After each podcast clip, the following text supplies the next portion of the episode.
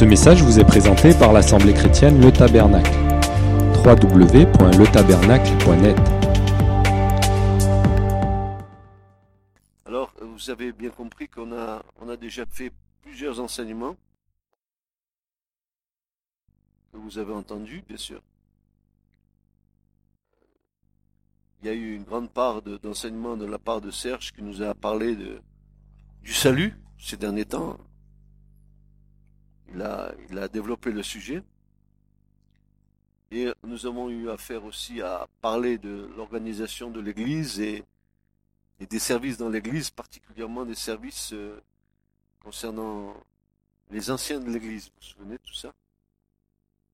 J'espère que vous en est resté quelque chose. Parce qu'en fait, tout ça, c'est c'est pour vous.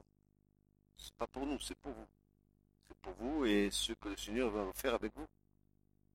Faut bien que vous soyez au courant comment Dieu agit. Donc nous avons compris, en tout cas pour les, anciens et les diacres, comment Dieu agit pour que quelqu'un soit nommé ancien, diacre dans l'Église. Les, les qualités que Dieu demande à la personne qui, qui va être un peu le représentant de Dieu au milieu de ses frères.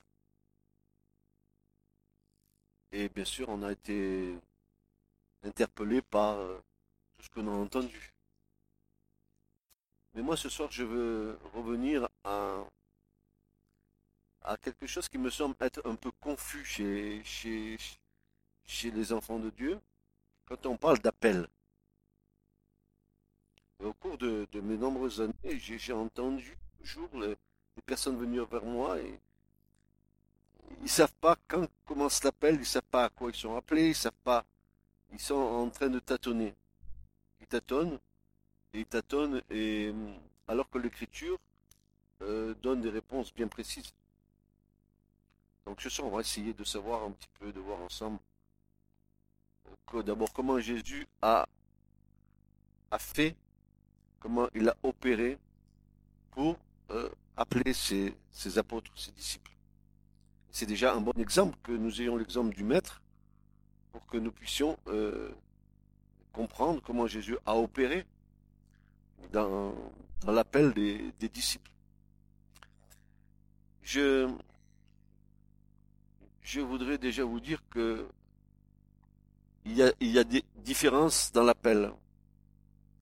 Il y a une différence entre l'appel au salut, comme il y a une différence entre l'appel au service, comme il y a encore une différence dans l'appel pour entrer dans l'élection. Et c'est parce que beaucoup ne sont pas au clair de cela que, euh, dans leur désir de servir Dieu, ils savent pas trop où se situer dans, dans l'appel. Ça, c'est important. Alors, comme nous avons le modèle divin, le Christ, nous allons voir comment Jésus a procédé pour que nous procédions comme il l'a fait. C'est simple. Nous sommes les imitateurs de Christ et nous devons imiter le Seigneur dans tout ce qu'il a fait. Alors, le premier texte que je voudrais lire avec vous, c'est un, texte qui se trouve au Nouveau Testament, bien sûr, dans l'évangile de Luc, au chapitre 6.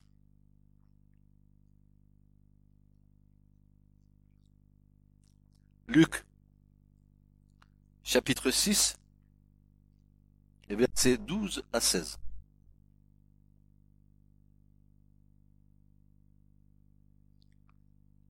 Luc, chapitre 6, verset à 16. Il est dit dans ce texte,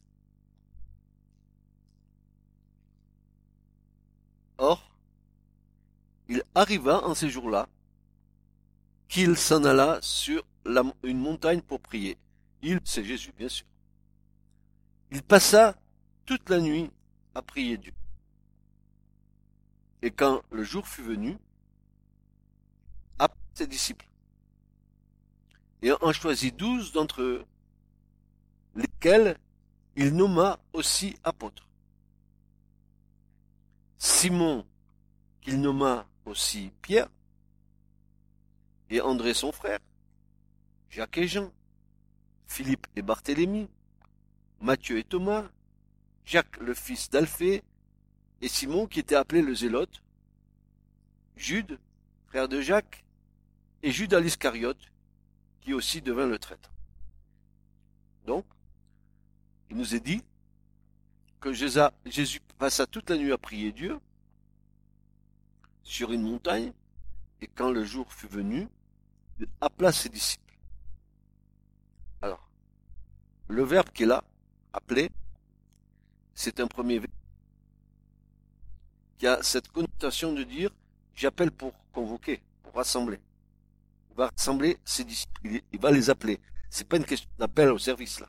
C'est j'appelle Gabriel, j'appelle Émilie, j'appelle euh, David, j'appelle Nathanaël, je les appelle et ils viennent, n'est-ce pas? Et une fois qu'ils sont rassemblés devant lui, qu'est-ce que fait Jésus? Il va les choisir. Il va les choisir un parmi tous ceux qui sont là. Ils vont en choisir Et nous savons que quand Jésus a commencé à évangéliser, un nombre de disciples assez important ont commencé à le suivre. Ça a commencé par 12, ensuite 70, 120, et puis après c'était des foules entières qui sont venues derrière lui. Mais là, c'était 12 qu'il devait choisir. Et lesquels il nomma, c'est-à-dire, quand il est dit il nomma, c'est qu'il va leur donner un nom. Pas le nom, vous savez, mais il va changer, leur nom de Pierre, par exemple. Il va le dire, tu t'appelles maintenant Céphas. Pourquoi Jésus va faire ça? Faut que bien que nous comprenions que dans le contexte dans lequel Jésus opérait, les douze tribus d'Israël n'existaient plus. Ça fait longtemps qu'elles étaient éparpillées, dispersées. Ephraïm, par exemple, s'était séparé des deux tribus de Benjamin et de Judas qui étaient restées dans le sud. Ephraïm était monté vers le nord avec dix tribus. Ils avaient fait leur culte à eux, un culte d'ailleurs où ils adoraient le veau d'or, où ils avaient fait une sacrificature différente de celle de Jérusalem, du temple. Donc il y avait eu séparation. Et les, douze tribus n'existaient plus en tant que douze tribus.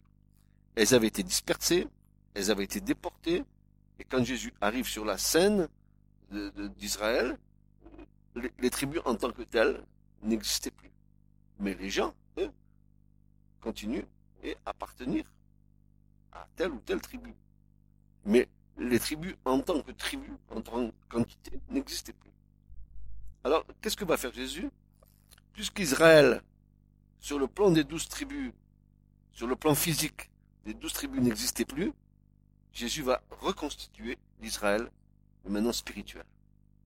Il va faire en sorte de reconstituer une Israël qui n'existe plus, mais que lui va maintenant former au travers de douze disciples qui vont être les, les douze disciples qui vont présenter les douze tribus d'Israël. Alors, est-ce qu'il les a appelés comme ça? Et alors, ce que je voudrais vous communiquer, c'est pour vous dire que les choses n'ont pas été faites à la légère. C'est que quand Jésus va, choisir les douze disciples, il va faire en sorte de prendre douze disciples qui font partie de douze tribus d'Israël différentes. Le premier, c'est Pierre.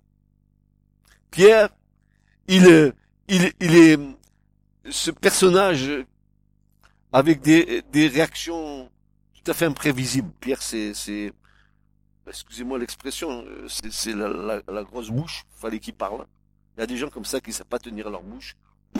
Et allez, ils ouvrent leur bouche. Allez, hop, on, dirait ça, j'ose même pas le dire ici parce que, bon, ça passera pas sur Internet. C'est, c'est une grosse gueule. Voilà. Non, Seigneur, tu n'iras pas là. Non, Seigneur, tu ne feras pas ça. Non, Seigneur, non, non, non, non. Pierre, tais-toi, s'il te plaît. Tu l'ouvres trop. Et donc, il, est, considéré rattaché à la tribu de Ruben. Il faut que vous sachiez qui était Ruben. Ruben, c'est le premier fils que Jacob a eu avec Léa. Ruben, il veut dire en hébreu, Ra Ben, j'ai vu le Fils.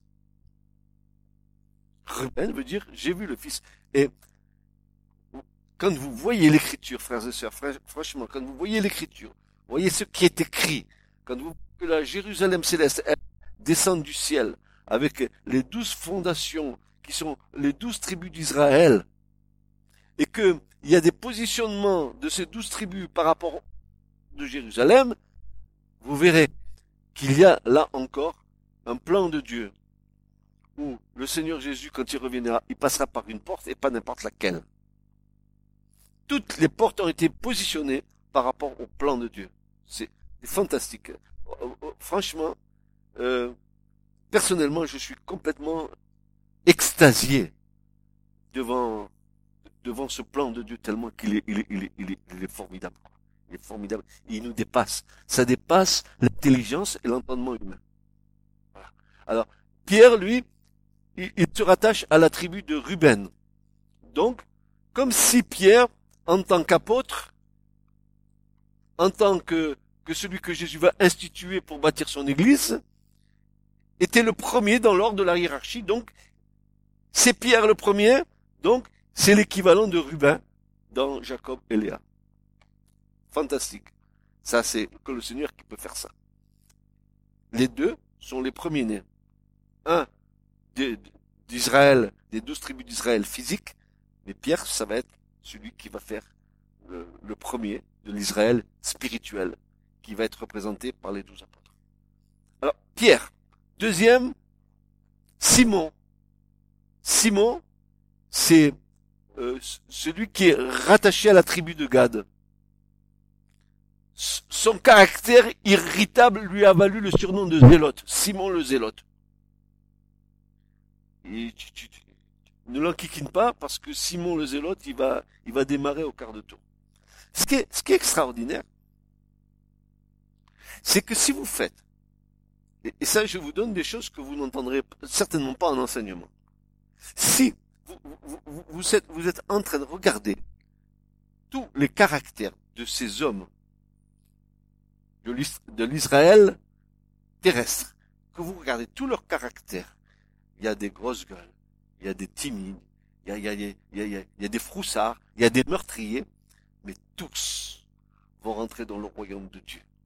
Tous, parce qu'ils vont être graciés par Dieu. Il en sera ainsi les, les, douze apôtres du Christ. C'est exactement pareil. Que là, maintenant, ceux que le Seigneur choisit vont être remplis du Saint-Esprit. Les autres n'avaient pas. Et alors, ce Simon, qui sera Simon le zélote, l'irritable, deviendra Simon doux comme un petit agneau. Parce que la présence du Seigneur va transformer sa vie. Ensuite, Jacques le mineur. Lui, il se rattache de la tribu d'Asser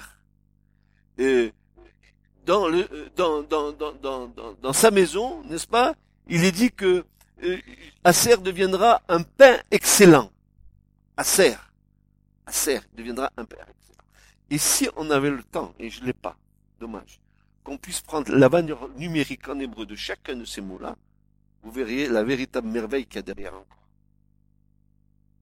Je vous laisse entrevoir, vous ouvrez la fenêtre juste un petit peu pour que vous compreniez Là, vous êtes en train de mettre le nez. Vous mettez le, nez, l'œil dans quelque chose qui, touche à l'univers, à Dieu. Donc c'est quelque chose d'immense. Ensuite, il y a André. André, qui sera le, l'apôtre du Seigneur, au même titre que Simon le Zélote et Pierre. André, lui, il se, se rattache à la tribu de Zabulon, une des douze tribus d'Israël. Zabulon, c'est euh, quelqu'un qui va dominer sur la partie maritime d'Israël, par exemple, aujourd'hui ce qu'on appelle la Palestine, Gaza, Ashkelon, etc. Toute cette partie-là que les Palestiniens revendiquent, mais qui n'est pas leur terre, et qui n'est même pas la terre des Philistins, mais qui est la terre d'Israël, quand Dieu a donné à Israël la terre de Canaan, il y a, il a fixé les frontières de, de, de, de cette mer-là jusqu'à l'autre bout de l'Euphrate. Il avait donné toute la dimension d'Israël. Et aujourd'hui, si les Palestiniens revendiquent quelque chose qui ne leur appartenait pas, mais qui était déjà aux Philistins auparavant, mais qui n'appartenait pas aux Philistins, qui était à Israël, tout ça appartient à Israël. Et je vous annonce une bonne nouvelle, une bonne nouvelle.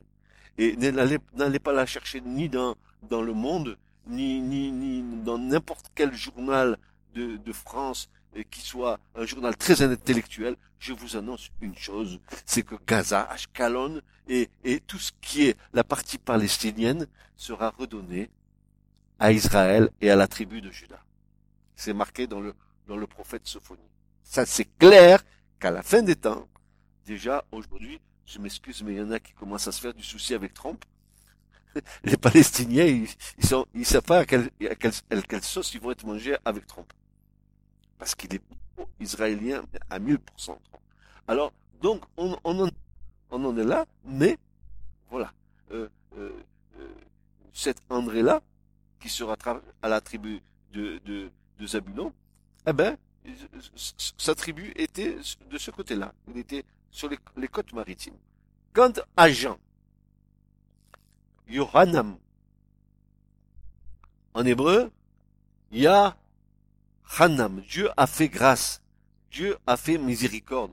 Quand tu ouvres l'évangile de Jean, tu as un titre, l'évangile, hein, euh, euh, selon Saint Jean, tu peux dire l'évangile de la corde de Dieu.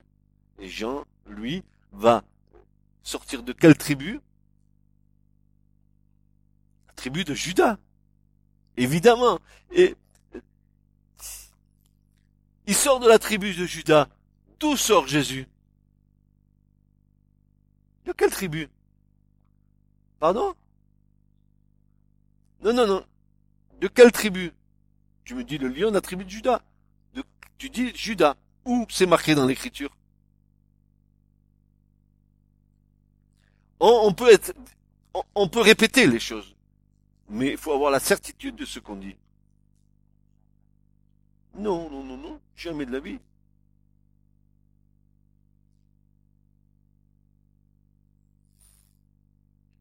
Jean 2, Jean 3, Jean 4. Jean bon 5 aussi.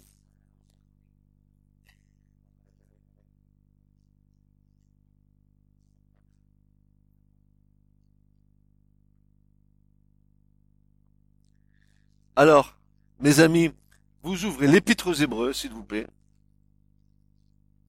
Et, et, vous allez au chapitre 2 de l'épître aux Hébreux. Et vous saurez d'où Jésus sort.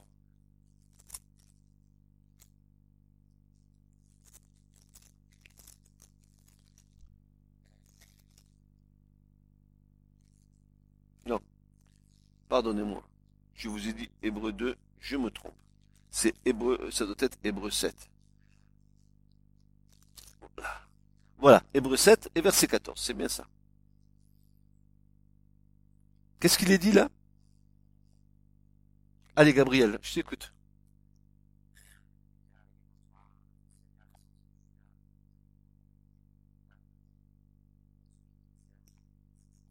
Donc, nous avons l'information que Jésus est de la tribu de Judas, dans laquelle Jean est né il est de la tribu aussi de Judas. Que veut dire Judas en hébreu? Yehuda. Dieu est ma louange. Et qu'est-ce qui va sortir de, de la tribu de Judas Celui sur lequel toutes les louanges de, l'univers entier vont lui être accordées. Il est sorti, il a surgi de la tribu de Judas. Et quand vous regardez le tabernacle de Moïse, la disposition des tribus autour du tabernacle, vous allez vous apercevoir que la première tribu qui est en face de l'entrée du tabernacle, c'est qui? Eh ben, La tribu de Judas, d'où Jésus est sorti de la tribu de Judas pour accomplir toute l'œuvre du Père. C'est clair encore. Donc, on l'a ici Jean, Yohanam, Dieu a fait grâce, Dieu a fait miséricorde, Jean qui, lui, nous a décrit le Christ comme le Fils de Dieu, comme l'aigle royal. Jean, son évangile est particulier. Il, diffère des trois autres évangiles, mais il nous montre la divinité de Jésus. C'est Jean qui a le plus parlé de Jésus en tant que fils de Dieu. Donc, Jean, lui, il est de la tribu de Judas. La, tribu de Judas est la tribu mystique de David. Pourquoi? Parce que David était le père de Jésus. Quand on, parle du, Messie, il est notoire que le Messie va sortir de David. Le roi excellent. L'homme selon le cœur de Dieu. C'est David. Et c'est de là que Jésus va sortir. De David, mais de la tribu de Judas. Et là, de là sans doute le fait que Jean est le disciple bien-aimé de Jésus. Je ne sais pas si vous, avez compris l'attitude de Jean qui suivait le Seigneur partout où il allait, qui était un jeune homme de 16 ans, pas plus, et qui a suivi Jésus partout où il allait, étant bien entendu qu'il le connaissait puisqu'il était de sa tribu, que Jésus habité Nazareth, qui était près de la mer de Galilée, du lac de Tibériade, laquelle, lequel, lequel lac avait une vie, une activité euh, d'ordre euh, de, pêche, parce que c'était, ça abondait en poissons, et que tous les gamins du, tour du lac se connaissaient. Vous croyez que quand Jésus est venu appeler Pierre, que Jésus ne connaissait pas Pierre? Vous croyez que quand Jésus est venu appeler Jean, que Jésus ne connaissait pas Jean, que je, si ça avait été un étranger, il l'aurait pas suivi à Christ? Mais il le connaissait. Pourquoi? Parce que non seulement il le connaissait au travers de la vie qui était autour du lac, mais souvenez-vous que l'Éternel avait dit que trois fois par an, tout mâle devrait se présenter au temple à Jérusalem. Et qu'il y avait cette grande migration qui faisait que trois fois par an, tous les hommes montaient à Jérusalem pour aller adorer Dieu dans le temple. Et que les gens du tour du lac montèrent ensemble à Jérusalem. C'est pour ça qu'à un moment donné, dans, la grande foule, quand Jésus monte à l'âge de 12 ans au temple, que il y avait une telle transhumance de gens, des millions de personnes qui venaient sacrifier pour la Pâque, qu'à un moment donné, Marie, elle le perd. Elle le perd dans cette foule. Et qu'au bout de trois jours, elle s'aperçoit que Jésus n'est pas là. Mais pourquoi elle s'aperçoit qu'au bout de trois jours? Parce que c'était la coutume que les enfants restaient dans les familles, ils, étaient hébergés. C'était, c'était comme ça. À l'époque, on, on, on confiait ses enfants à, à, à, à, ses amis qu'on connaissait. Et c'était pas, c'était pas, euh, c'était monnaie courante qu'un enfant reste deux jours hors de la, de la, maison, mais dans une autre maison. Il était accueilli. Mais au bout de trois jours, Marie, elle le trouve pas. Elle commence à se faire du souci. Mais où est passé Jésus? Mais où est-il passé Jésus? Elle fait demi-tour. Elle remonte à Jérusalem. Elle va au temple. Et où était Jésus? Douze ans. Jésus, il était sous le portique de Salomon. Qu'est-ce qu'il faisait là-bas, Jésus? Qu'est-ce qu'il faisait là-bas? Eh bien là-bas, sous le portique de Salomon, il y avait les deux plus grands maîtres de tout Israël, de toute l'histoire d'Israël. Tu avais Hillel, le sage, et tu avais Shammai, l'autre grand sage d'Israël. Et il venait sous le, le, porche, et tous les gens étaient autour d'eux, et ils discutaient de la parole. Et voilà Jésus qui arrive. il commence à leur parler, et les paroles qu'il va leur dire, ça va les, les transporter. Il était, lui, à l'âge de 12 ans, en train d'enseigner les sages d'Israël, et il va dire à Marie, quand elle est bien là, elle va dire, il faut bien que je m'occupe des affaires de mon père. Je suis dans sa maison ici, le temple. Je m'occupe des affaires de mon père. 12 ans. Et tous ces grands maîtres qui avaient un puits de science inégalé. Alors, attendez, je vais vous raconter une petite histoire. Vous allez voir que c'est rigolo. Non, pas rigolo. C'est tellement beau. Hillel, qui est le sage d'Israël, qui enseignait ses disciples, il avait des milliers de disciples. Pas des centaines, des dizaines, des milliers de disciples. Il enseignait Dieu amour, alors que Shammai à côté, lui, il enseignait Dieu justice. Donc, ça s'affrontait un peu, hein, dans, dans, dans, leur théologie. Mais qui était ce Hillel que Jésus interpelle en lui donnant tous les renseignements du royaume de Dieu? Hillel, c'était le père de qui? Regardez bien l'écriture. De Simon, Simon. Simon, qui est ce Simon? Simon le juste. Ben, ce Simon qui était dans le temple, et quand Marie est venue avec Jésus pour le présenter, elle le présente à ce Simon-là, qui était le fils de Hillel, que lui, Jésus verrait douze ans plus tard, sous le portique. Ah, attends, tu vois, il y a, y, a, rien, il y, a rien qui soit un hasard. Et ce Simon, il a dans, dans les bras, il dit, mes yeux ont vu le salut, maintenant je peux mourir. Mais c'est pas fini. L'histoire, elle n'est pas finie. Ce même Siméon qui tient Jésus dans ses mains, c'était le père de qui? Ben de Gamaliel.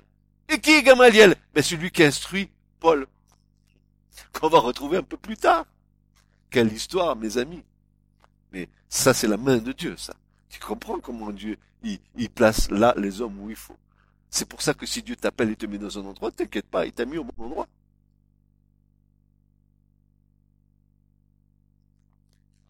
Hillel, qui voit Jésus à l'âge de 12 ans. Et l'autre vient lui parler du royaume de Dieu, de son Père. Et il y avait des milliers de personnes. Et Jésus, 12 ans, il enseigne les grammaires d'Israël. Sa mère vient. Oh, tu sais, maman, il faut que je m'occupe des affaires de mon père. Mais 12 ans avant, le fils de cet Hillel, Simon, le juste, c'est lui qui tenait Jésus dans le temple quand ils sont venus pour le consacrer au Seigneur, selon la loi. Et c'est Simon et Anne, la prophétesse, qui le tiennent dans leurs bras. Et ce Simon dit, mes yeux ont vu le juste. Je peux mourir maintenant. Je l'ai attendu tellement. Et voici le juste. Le salut d'Israël, il est là. Tu te rends un enfant. Combien? Huit jours dans les bras. Et il prophétise sur l'enfant. Et si tu vois la prophétesse à côté de ce qu'elle dit, c'est encore pire. Et puis ce même Simon, ce Simon le juste, il a un fils. Qui est ce fils? Ben ce fils c'est Gamaliel. Gamaliel c'est qui? C'est le super, le super enseignant qui va dire au Sanhédrin, si ces choses viennent de Dieu, n'allez pas, n'allez pas lutter contre Dieu, laissez-les faire. Quand il va parler des, chrétiens. Mais ce même Gamaliel, c'est celui qui a instruit Paul, qui lui a donné toute l'instruction. Et Paul le dit, j'ai fait tout au pied de Gamaliel. Avant de compte, la chaîne? Est-ce que vous voyez pas la main de Dieu dans tout ça? Dieu conduit tous les événements de la vie. Je vous parle de ces choses-là pour que vous compreniez que la Bible, c'est, c'est pas un fratras. La Bible, c'est la parole de Dieu. C'est la révélation de Dieu pour nous. Qu'il n'y a rien dans l'écriture qui soit anodin. Je vous disais, c'est dimanche que je vous disais ça, une virgule, un, un, un, une coordination, un et de coordination. Tout ça a une valeur dans l'écriture qui nous révèle quelque chose. Donc ce fameux Jean, l'apôtre l'amour, on ne parle pas là de Jean-Baptiste, hein. là on parle de Jean l'évangéliste, qui connaissait d'ailleurs très très bien le temple de Jérusalem, et qui avait accès dans le temple. Ça veut dire que sa famille, à Jean, avait accès au temple. Parce que quand Jésus va être entré euh, devant le sacrificateur pour être jugé, Jean était là. Alors, Jean, c'est celui qui connaît Jésus et qui l'a le mieux connu. C'est pendant la Sainte Seine, au moment où Jésus va instituer la Sainte Seine, était couché sur le sein de Jésus. Et je vous disais dimanche, je ne sais pas, un certain dimanche, je vous disais, quelle chose extraordinaire que Jean a vécu, entendre battre le cœur de Jésus. Le cœur d'amour. Il a entendu battre le cœur du Christ. Imaginez la proximité qu'il y avait. Alors il y avait ce Jean. C'est d'ailleurs lui qui dans l'Israël spirituel, va représenter la tribu de Judas. Puis il y aura Philippe. Philippe, qui sera de la tribu de Nephtali. Puis il y aura Matthieu, l'apôtre Matthieu, vous savez, le, le lévite, celui qui détournait un petit peu l'argent des impôts. Et que Jésus va, va gentiment reprendre, qui va, qui va se convertir, qui va donner sa vie à Christ, n'est-ce pas? Matthieu, lui, il sera rattache à la tribu de Dan. Et puis à Thomas. Hum. Hein? Thomas, hein? Si, hum. si je vois pas, je crois pas, hein? Il est ressuscité? Non, non, non, non, non. Moi, je crois pas. Et Jésus, le lendemain, dit, viens, viens, Thomas, viens. viens, viens. Mets tes doigts là. Mets tes doigts là. Et l'autre tombe à genoux. Mon Seigneur et mon Dieu. C'est parce que tu as vu que tu as cru. Et Jésus va lui répondre, bienheureux ceux qui ont cru, sans avoir vu. C'est ça la foi. Puis Jacques. Jacques, c'est le, bon, hein, c'est le Jacques que vous connaissez, hein. C'est un peu le, le, ah, Jacques, hein. la langue, c'est un petit membre. Qu'est-ce qu'il va pas nous dire, Jacques? Jacques, c'est, il y en a qui disent c'est un bastonneur, Jacques. Mais non, Jacques n'est pas un bastonneur. Jacques, c'est un lévite. Qui est un lévite? C'est ceux qui servent Dieu. Dans le temple intègres. Ils sont prêts à dégainer l'épée, à passer toute leur famille par le fil de l'épée pour l'éternel. Ils l'ont fait avec Moïse quand ils ont commencé à adorer le veau, d'or et que, et que Moïse est revenu avec les tables de la loi et qu'ils étaient en train de faire la fête avec le veau d'or et que Moïse a dit à moi allez vite ils sont venus ils ont sorti leur épée ils ont ils ont ils ont tué leur propre famille qui adorait le veau d'or Barthélemy, de la tribu de Benjamin. Il a comme emblème le loup. Barthélemy. Puis Jude, lui, il se rattache à la tribu de Siméon. Puis Matthias, dit Judas, celui qui a, euh, celui qui a livré le Seigneur. Il se rattache à la tribu de Joseph. Et puis Voilà, Jésus reconstitue les douze tribus sur le plan spirituel en prenant des disciples qui va choisir comme apôtres représentant les douze tribus d'Israël. Vous avez compris ça?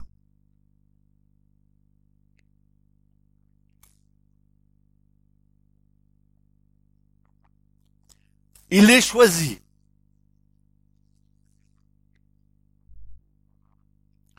Pourquoi eux et pas les autres? Parce que c'était eux qui représentaient dans, leur, origine les douze tribus d'Israël. Mais avec, avec euh, la, la, connaissance que Jésus avait des personnes, avec le discernement que Jésus avait, il, met Pierre en première. Comme comme Jacob avait Ruben en premier. Et, regardez, Ruben, c'est j'ai vu le fils. Il était premier. Et qu'est-ce que Pierre a vu? Ben lui, il a vu le fils aussi. Hein. Il était avec Jésus.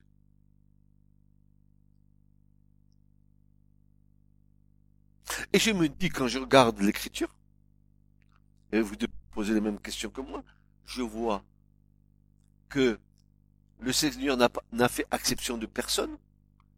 Il a pris, il s'est choisi comme base d'élection un Paul qui était un érudit l'écriture, un érudit de la parole, qui, était, qui était un, théologien hors pair. Il connaissait l'Ancien Testament comme, comme, comme, comme et, c'est lui qui nous a donné le lien entre l'Ancien et le Nouveau. Mais Dieu ne s'est pas contenté d'avoir des érudits. Qui était Pierre Un pécheur. C'est pour ça, mes amis, ne vous inquiétez pas. Que vous soyez érudit ou pas érudit, si Dieu vous a choisi, il vous a choisi pour quelque chose selon les capacités qu'il veut vous donner. Quand, quand je vois ce, que euh, euh, Jésus va dire à Ananias concernant la conversion de l'apôtre Paul, il va, il va lui dire, je me le suis réservé, en parlant de Paul, comme un vase d'élection pour aller vers les rois, vers les nations, pour publier mon nom et l'évangile de la grâce.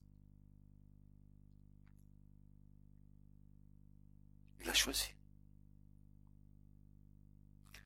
Mais Dieu a choisi Paul parce que Paul avait été formé à Gamaliel. Il l'a pas choisi comme ça. Paul, il avait toutes les capacités. Il, avait toute la spiritualité nécessaire, n'est-ce pas, pour, pour, nous entraîner et nous faire la liaison tellement belle entre l'ancien et le nouveau, en nous disant, mais attention, ils sont pas séparés, ils sont liés l'un à l'autre. C'est pour ça que c'est une erreur de dire, on n'est plus sous la loi, on est sous la grâce. Erreur. Comme si la loi de Dieu disparaîtrait. Non, la loi de Dieu, elle est éternelle. Les dix paroles de Dieu sont éternelles. Ça veut dire quoi ça? Ça veut dire que la grâce a dépendu de la loi. Et que la loi nous a amené à la grâce. Donc c'est indissociable. On ne peut pas les séparer. On ne peut pas les séparer. Et tout, tout enseignant qui vous voudrait vous dire, oh mais c'était de la loi, c'était du temps. Paul dira, et je vous rappelle les paroles de, de Paul dans Romains 7, il dira, la loi, elle est juste, elle est bonne, elle est sainte. Elle est un pédagogue qui nous a amenés jusqu'à Christ, qui nous a conduits à Christ. Vous comprenez tout ça? Bon, hein? Il choisit douze, mais il les a pas choisis en disant, oh, tu as une bonne tête, je te prends, tiens. Oh, tiens, t'es sympa, je te prends. Non, non, Jésus, il nous a pas choisi comme les, anges, les hommes choisissent selon les apparences. Jésus choisit ce que Dieu avait choisi d'avance. Il les connaissait. De toute éternité, connaissait qu'il allait prendre en bas. Comme il te connaissait à toi avant même que tu naisses.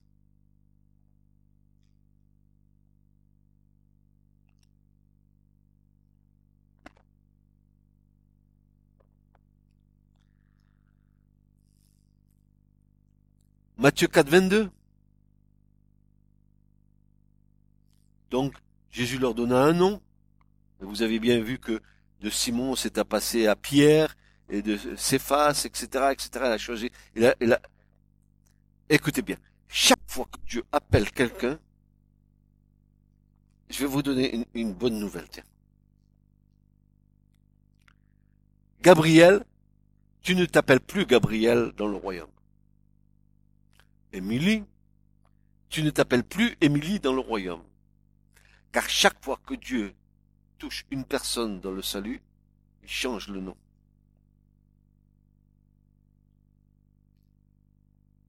Et l'Apocalypse, c'est clair. Quand nous allons venir à, table, nous mettre à la table du, du, royaume pour le festin, il y aura un caillou blanc sur lequel est marqué un nom que nul ne connaît si ce n'est celui qui le lit. Hop, un nouveau nom. J'ai un nouveau nom. Vous avez un nouveau nom. Que Dieu a préparé d'avance pour nous. On est, on est, on est, on est vraiment dans une grâce surabondante. Dieu te fait tout pour nous.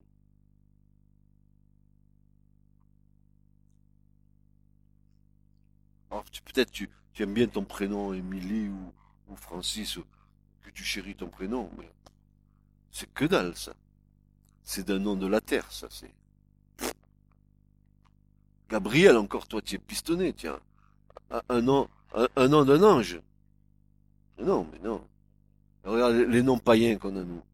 Hugo, Francis, euh, euh, ah, il n'y a que lui, le roi David, il est là, il trône. Et, et Élisabeth, peut-être la maison de Dieu. Et puis Nathanaël, le don de Dieu. Didier sort de la Guadeloupe, c'est un nom, un nom armorien.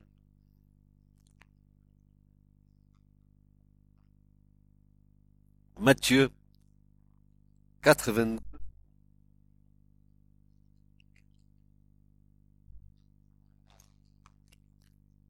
21 et 22. Matthieu 4, 21 et 22.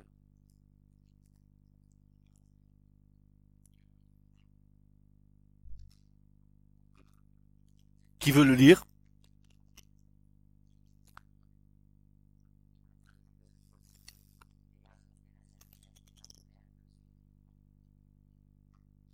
C'est au 21 Non, mais je veux le 21 et le 22, s'il te plaît.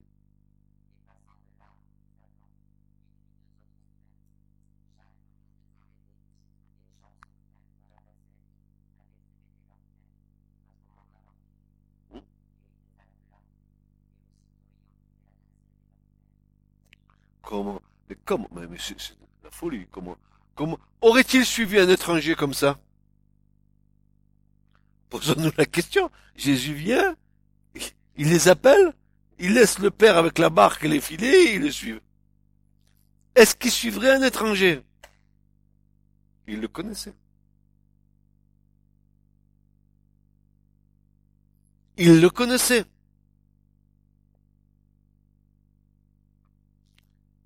Jamais ces hommes auraient suivi des étrangers. Jamais. Mais ils connaissaient Jésus. Ils l'ont vu vivre.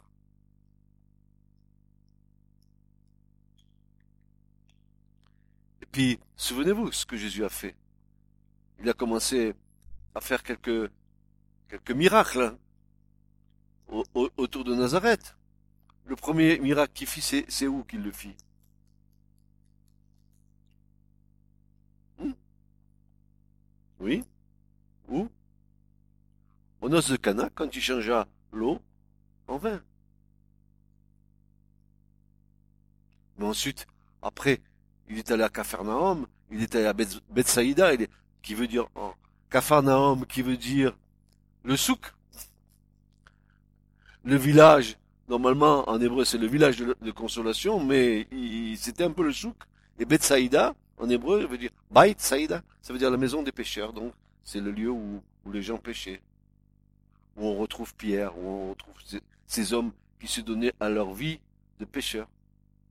Mais comment moi je viens te voir dans ton village et je te dis viens suis-moi. Tu vas me dire mais d'où tu sors toi? D'où je te connais? C'est vrai ou pas? Tu suivrais un étranger que tu ne connaissais pas Non. Non, non, non, non, non. Ils ont abandonné les filets et le père dans le bateau.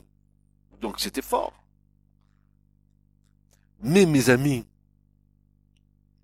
que c'est bon. Si quelqu'un veut me suivre, dit Jésus, s'il laisse pas son père, sa mère et ses frères et ses sœurs, il n'est pas digne de moi. Ah, qu'est-ce que nous dit Jésus C'est ma famille. Ah, Non, non, non. Non, je touche pas aux relations familiales, Jésus. Non, s'il te plaît, non. Oui. Pourtant, ses frères, ils ont tout fait pour, euh, lui mettre des bâtons dans les roues au Christ. Monte à, monte à la fête, c'était pas encore le temps. Va montrer tes miracles en haut là-bas. Vas-y, vas-y. Montre-toi. Allez, fais ton festival. Allez, fais ta pub, Jésus. Et Jésus ne demande pas parce que son temps n'était pas encore arrivé. Il leur a dit non. Mais, si quelqu'un veut me suivre, dit Jésus, qu'il se charge de quoi? De sa croix. Et s'il aime son père, sa ses frères, ses sœurs plus que moi, il dira, il n'est pas digne de moi. Et ça ramène à quoi, ça, frères et sœurs? Mais ça ramène au premier commandement. Tu aimeras ton Dieu de tout ton cœur, de toute ta force, de toute ta pensée, de toute ton âme. Mais vous croyez parce qu'on aime Dieu plus que sa propre famille, que Dieu est assez ingrat pour nous priver des relations humaines? Alors là, vous avez rien compris. C'est que si vous mettez Dieu en priorité, il va faire en sorte que vos relations humaines elles sont encore plus solides, plus aimantes, plus... Ah, ça c'est notre réaction charnelle. Ah, pourquoi J'ai- J'aimerais Dieu plus que ma mère ou mon père? La chair. La chair. La chair. La chair. Il y a des choix à faire dans nos vies. J'aime mes enfants. J'en ai trois. J'ai dix petits-enfants. Et cet après-midi, je disais à deux de mes petits-enfants, assez âgés déjà, je leur disais, mais moi j'ai fait mon choix, c'est le Seigneur. Je vous aime, mais j'aime pas ce que vous faites. Je leur disais. Mais le Seigneur, il passe avant vous. Et un jour, c'est mon témoignage. Et je vous le donne. Parce que, euh, parce que ma femme est témoin de ça. Ma femme n'était pas encore au Seigneur il y a tant et tant d'années en arrière. Et elle, elle osait me dire, qui tu préfères, ton Dieu ou moi? Yvette. Mais je comprenais sa réaction. Elle avait l'impression que je lui échappais. Que, que, que, que, que ce Dieu m'avait rendu fou. Et, je, et, et, tu sais ce qui s'est passé? Il a fallu que je prenne une position spirituelle par rapport, maintenant j'ai compris à l'appel que Dieu mettait sur ma vie. Et j'ai compris. Un verset m'a, m'a trans, euh, je, je peux vous le dire, c'est ce qui s'est passé un, verset a, a, traversé mon esprit qui disait ceci. Si tu rougis devant moi, devant les hommes, moi aussi je rougirai de toi devant mon Père qui est dans les cieux. Je me suis retourné vers ma femme. J'ai dit, chérie, c'est pas que je t'aime pas, mais j'aime Dieu plus que toi. J'ai dit ça à ma femme.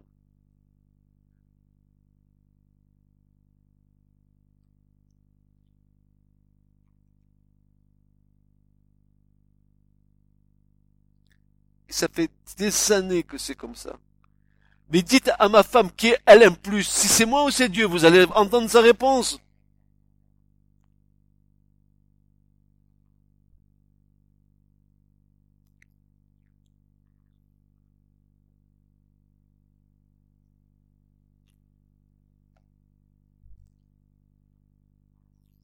Il les appela. Et, et, et quand, les appelle à, ses disciples. Il est là, hein Jacques, Jean, fils de Zébédée.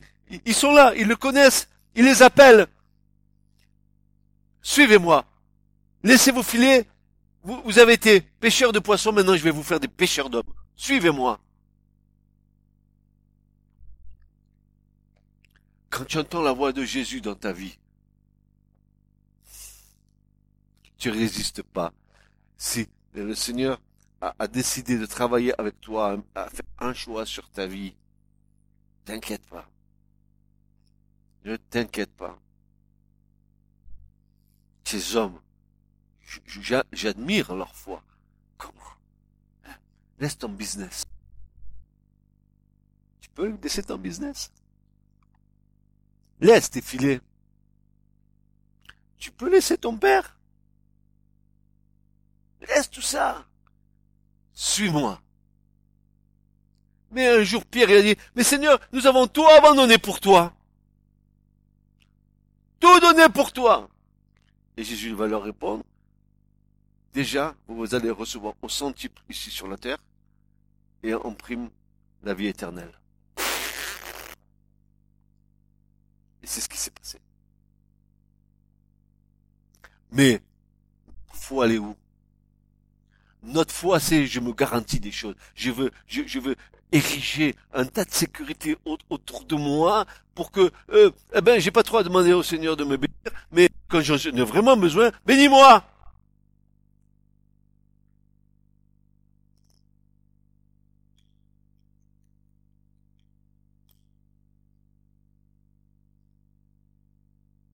Et c'est pour ça que le Seigneur euh, va dire, tu regardes l'église de la Odyssée, il va dire, tu te crois riche, tu es pauvre. Tu es nu, tu es aveugle et tu es misérable. Il dira à l'église de la Odyssée. Il lui dira. Et je te conseille, je te conseille d'acheter chez moi de l'or pur, épuré par, par le feu. Je, je, je, de te revêtir d'une tunique blanche, qui est le symbole de la justice de Dieu. Il, appelle l'Église à sortir de son marasme et de venir à la lumière du Seigneur. Il va dire, ce que je te reproche à toi, ce que je te reproche à toi, ce que je te reproche à toi, c'est que tu sois euh, euh, ni froid, ni bouillant, mais que tu es tiédasse. Je, je, j'exerce la foi juste pour me rassurer. J'exerce la foi juste pour euh, dire je suis avec Dieu et peut-être que peut-être que Dieu c'est vrai et que euh, en fait ça va marcher. Euh, attention, c'est pas ça. Un cœur à cœur. Où tu l'as rencontré dans son amour, ou tu l'as pas rencontré, c'est pas la peine que tu, tu tournes en rond.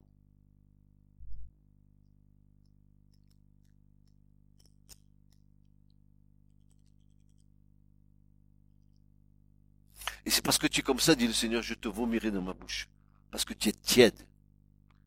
Il n'y a rien de pire qu'un chrétien qui est tiède. Qui vient juste pour se rassurer tous les dimanches au culte, euh, pour entendre la belle louange, entendre le, vieux pasteur prêcher une bonne prédication. Ah, que c'était bien aujourd'hui. Oh là là. Mais je prends un ticket, je m'en vais au cinéma, c'est pareil. Oh, qu'il était beau le film aujourd'hui. C'est tout à fait pareil.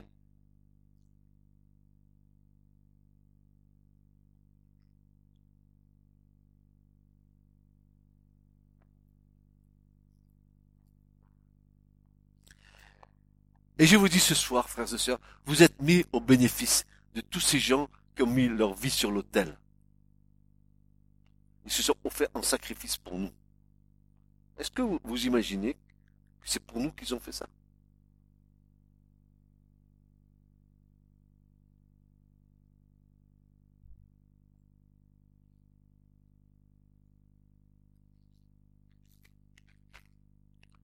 Je vais vite, je, vais doucement, hein, parce que je vais m'arrêter.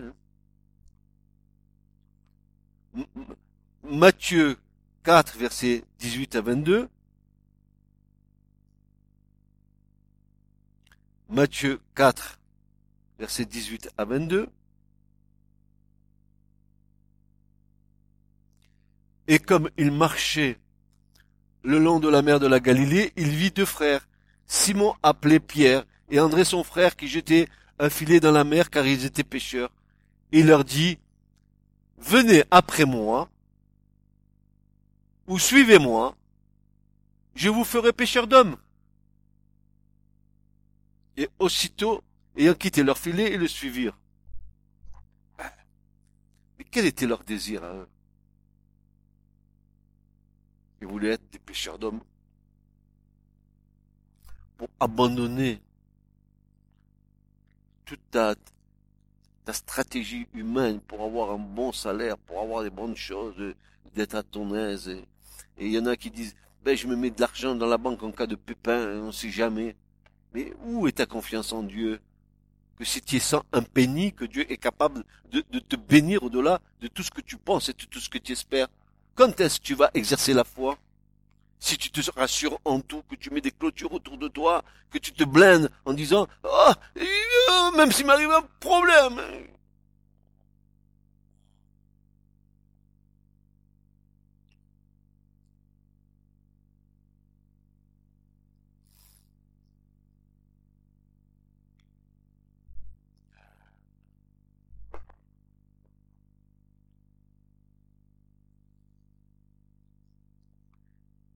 Suivez-moi.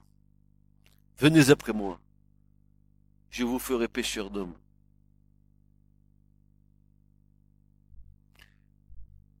Plus en avant, il vit deux autres frères, Jacques le BD, vu auparavant, et Jean son frère dans la nacelle.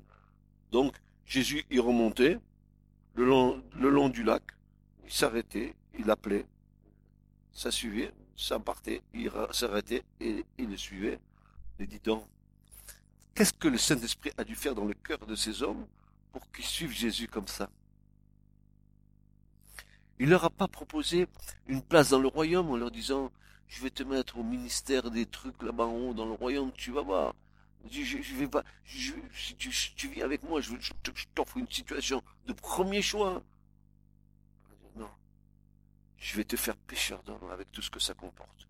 Pour pécher une âme pour le royaume tous les trésors de la grâce que tu dois déployer pour, qu'une âme soit attirée à Christ, pour que tu sois un bon témoin du Seigneur, pour que les âmes, hein, que ce soit à ta gloire au jour où tu rencontreras le Seigneur, de, voir toutes les âmes que tu as pu amener à Christ avec l'aide du Saint-Esprit.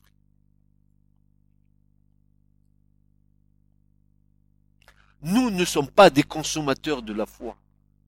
Nous sommes les de la foi. On ne peut pas rester dans une espèce de, de statique religieuse dans laquelle on se complaît. Il y, a, il, y a, il y a des gens qui... Je, je l'ai connu au cours de, de, de, de, mes, de mes 40 ans de service au Seigneur.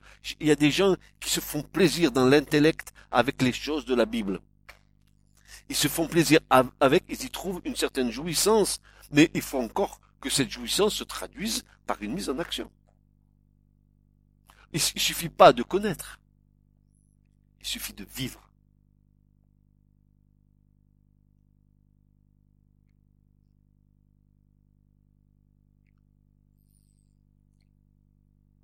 Alors, on a quelques petites questions, et puis je terminerai par là, hein, parce que on en a. Est-ce que vous voulez qu'on continue vendredi prochain? Voilà, c'est le préalable. Est-ce que ça vous intéresse? Si ça vous intéresse, nous continuons. Moi, je suis prêt à, continuer. Mais je, voudrais que vous, que quand vous sortiez de cet enseignement, que nous allons avoir, que vous, que vous ayez une, une conviction de foi dans votre vie de, savoir qui vous servez. Vous servez le Seigneur de tous les seigneurs, le roi de tous les rois, le roi de l'univers. Vous servez celui qui, bientôt nous verrons. Il nous l'a promis, il n'est pas menteur. Regardez tout ce qu'il a fait. Je ressusciterai, il est ressuscité.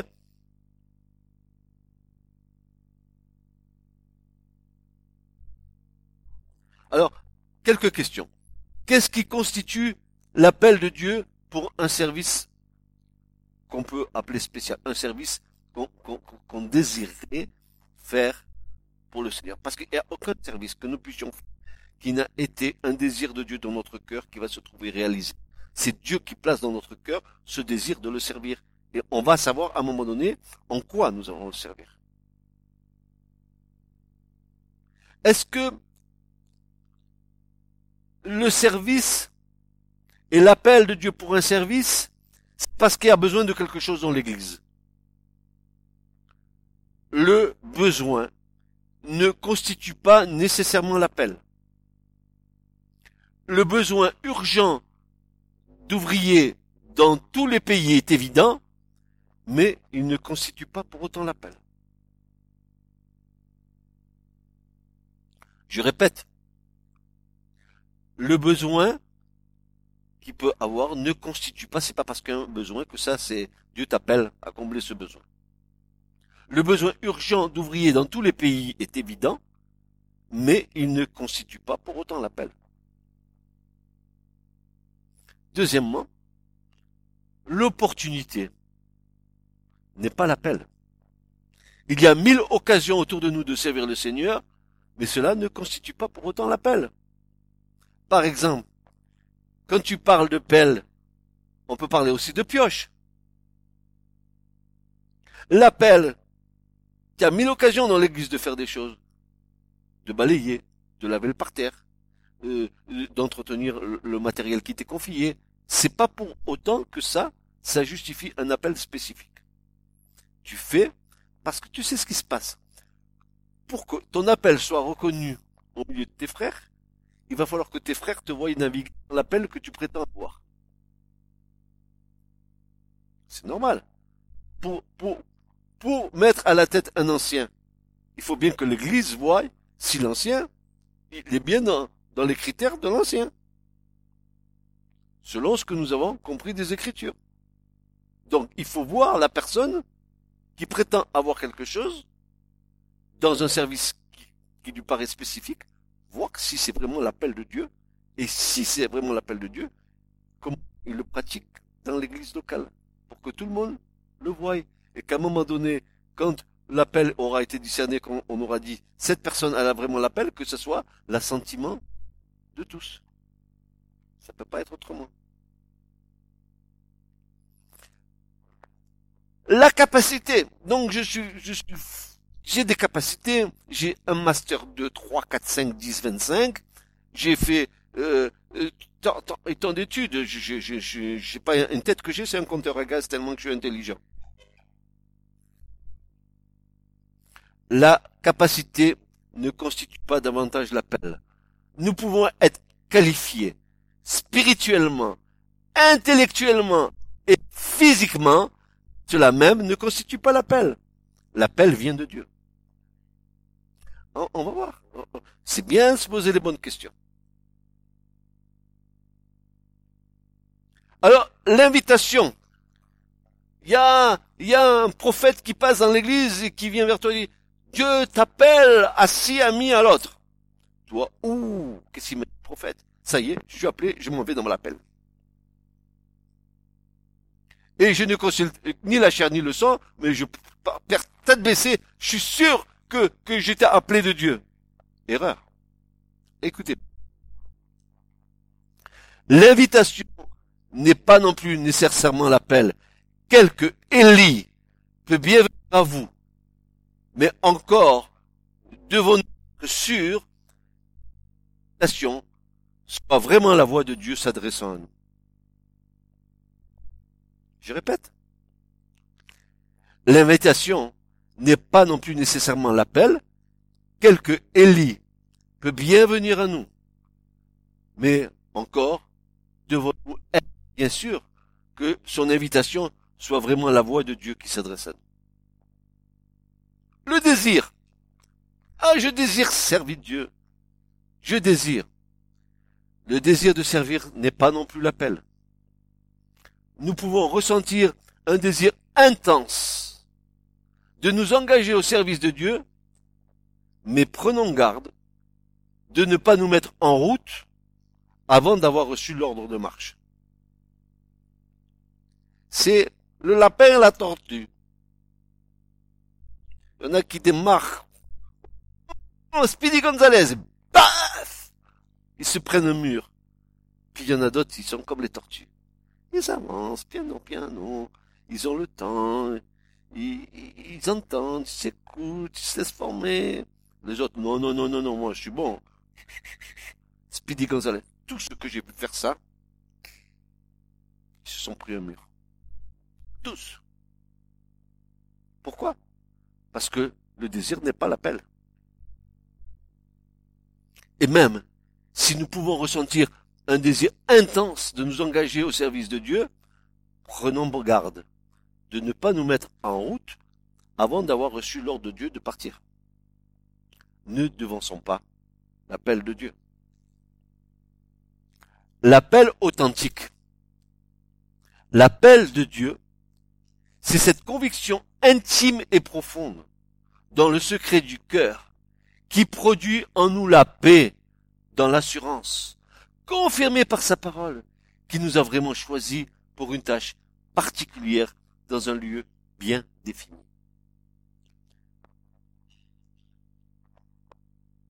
L'appel authentique. L'appel de Dieu. C'est cette conviction intime et profonde dans le secret du cœur qui produit en nous la paix dans l'assurance, confirmée par sa parole, qui nous a vraiment choisis pour une tâche particulière dans un lieu bien défini. Tout désir, c'est un désir qui viendra de Dieu que Dieu aura créé dans ton cœur pour qu'à un moment donné, il puisse s'exprimer mais autant fixé par Dieu. Donc, dans les prochaines rencontres que nous aurons, nous aurons quelques, quelques réponses à certaines questions. Par exemple, quand Dieu appelle un homme à son service, à son service, il a le soin de l'équiper avant. Tu ne peux pas dire que tu vas servir Dieu si Dieu t'a pas formé ce service. C'est logique, n'est-ce pas? Même dans le monde, c'est comme ça. Tu ne serviras jamais Dieu avec ta bonne volonté.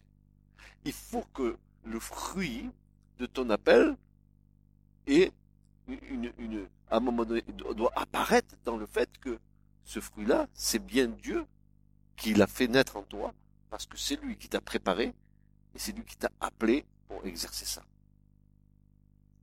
pas faire autrement.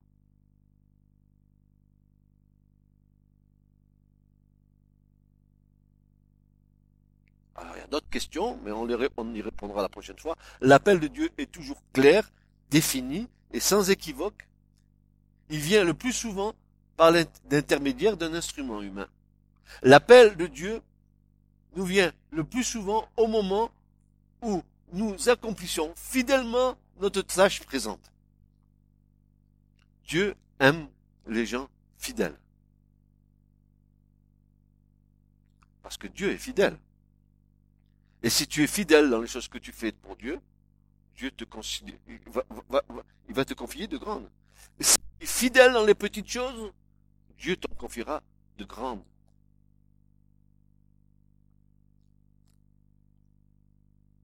Amen. Ce message vous a été présenté par l'Assemblée chrétienne Le Tabernacle. www.letabernacle.net